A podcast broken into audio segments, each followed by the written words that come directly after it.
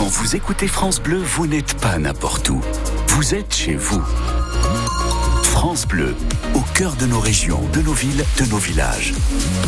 France Bleu Auxerre, ici, on parle d'ici.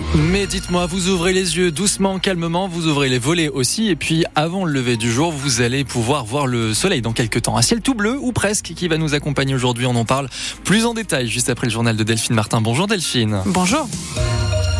C'est une nouvelle qui secoue tous les amateurs de musique dans Lyon. L'annonce jeudi soir de l'annulation du Catalpa Festival à Auxerre, annonce qui a fait l'effet d'un électrochoc hein, pour les habitués de ce rendez-vous musical gratuit.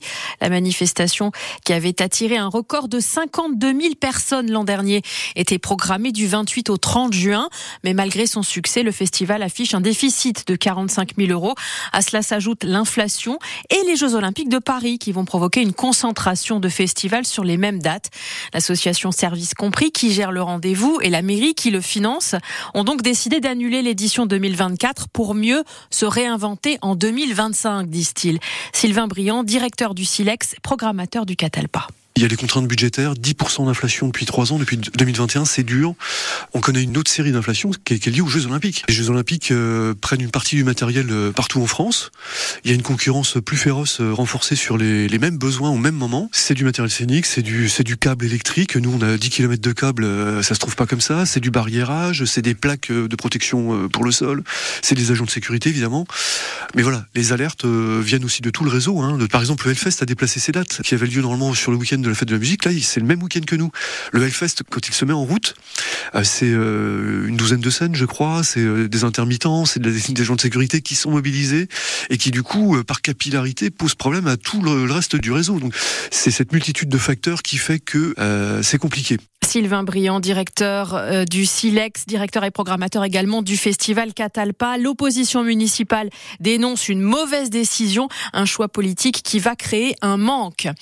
Le conseil départemental adopte son budget primitif pour 2024, un budget dans un contexte financier difficile qui comprend quand même près de 95 millions d'investissements, notamment pour les travaux de la liaison sud d'Auxerre, le chantier du pont de Saisie ou encore la rénovation de cinq cantines dans les collèges du département.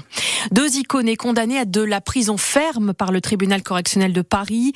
Un ancien chef d'entreprise et l'une de ses employées étaient jugés pour des faits vieux de 20 ans en 2003 et 2004, les deux prévenus qui se réclamaient du groupe AZF avaient menacé de faire exploser des bombes sur les voies ferrées si l'État ne leur versait pas d'importantes rançons. Ils avaient été arrêtés en 2018 à Champsevray-en-Puisé. Le chef d'entreprise à la retraite, âgé de 76 ans, écope de 5 ans de prison, dont 4 fermes. Sa complice, âgée de 61 ans, est condamnée, elle, à 3 ans de prison, dont un an ferme. Le trafic SNCF va rester très perturbé jusqu'à la fin du week-end. Oui, pas dans Lyon, hein, puisque le trafic sur le réseau TER euh, Est normal, mais sur les grandes lignes, c'est très compliqué avec un TGV, un Ouigo, un intercité sur deux en circulation en moyenne aujourd'hui et demain. Conséquence d'une grève bien suivie des contrôleurs, appuyée par Sudrail et la CGT cheminot. Et l'hypothèse d'une nouvelle mobilisation prochainement semble tout sauf exclue, Raphaël Ebenstein.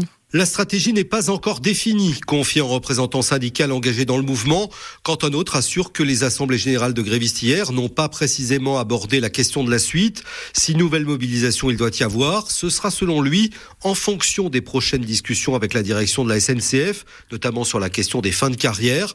Reste que selon nos informations, des membres du collectif indépendant des contrôleurs, à l'origine du mouvement, évoquent bien déjà l'hypothèse ou la menace d'une nouvelle grève en avril, calée sur un week-end des vacances de printemps. Ça circule, reconnaît un syndicaliste, sans dire à ce stade si son organisation serait prête à déposer un préavis pour les couvrir.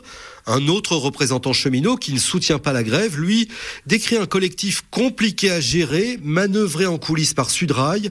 Il redoute une volonté de confrontation, quels que soient les efforts de dialogue social en face de la direction de la SNCF. Des précisions de Raphaël Ebenstein. En football, les Auxerrois vont-ils enfin réussir à rester leader deux journées de suite?